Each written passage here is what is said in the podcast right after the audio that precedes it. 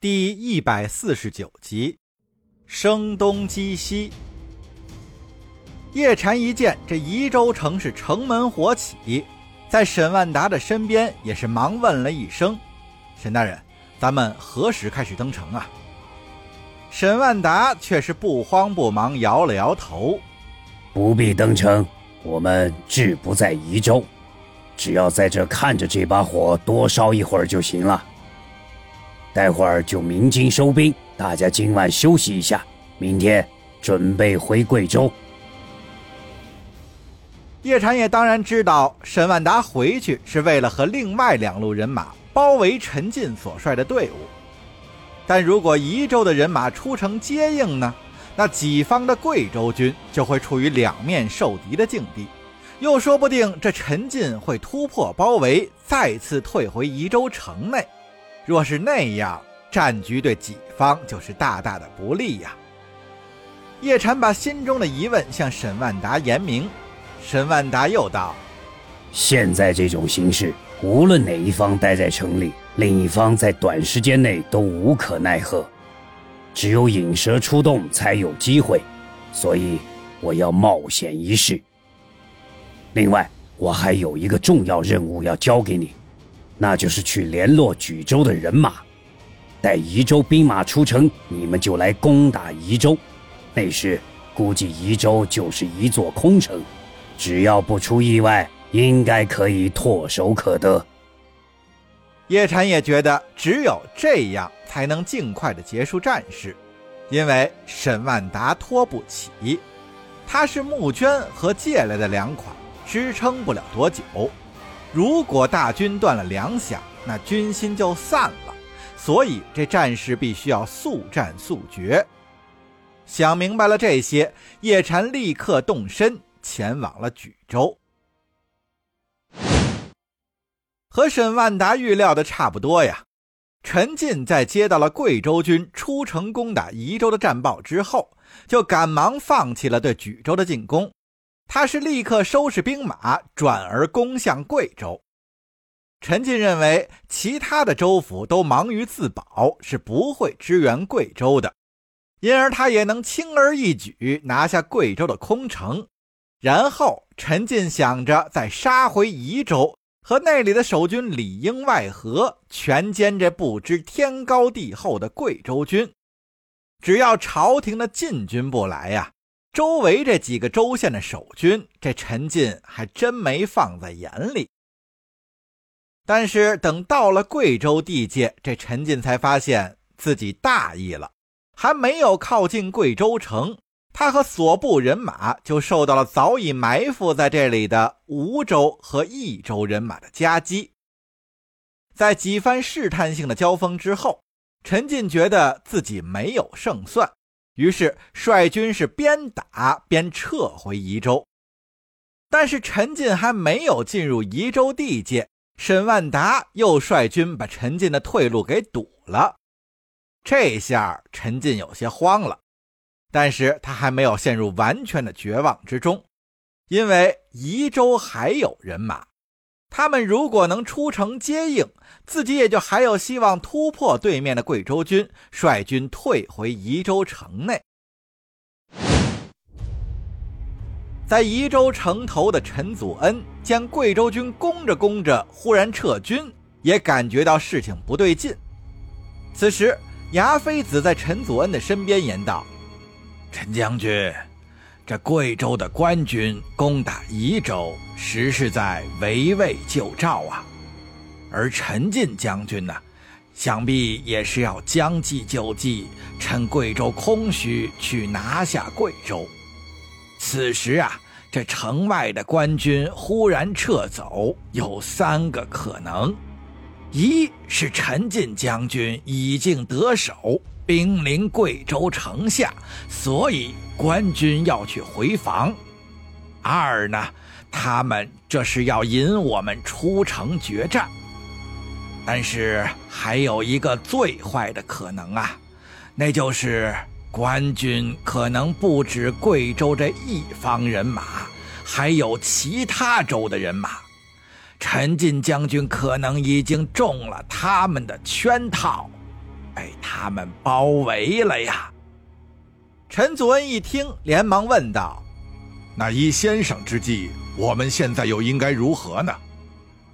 牙妃子手捋长髯：“这头两种情况嘛，我们出城可以和陈进将军里应外合，令贵州军腹背受敌。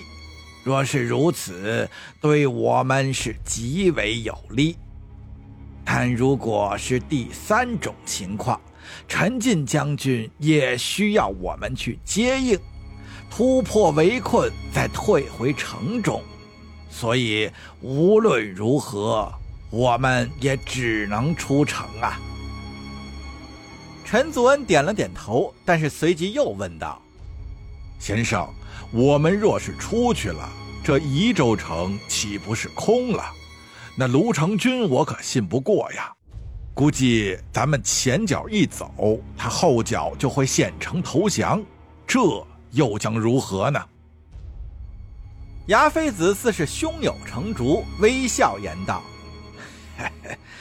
将军大可放心呐，这卢成军在朝廷眼里那可是匪首，他敢降吗？再者。”将军带兵出城，我会留下来，只需三百士兵即可。陈祖恩点了点头，好，有先生在此，我大可放心出城了。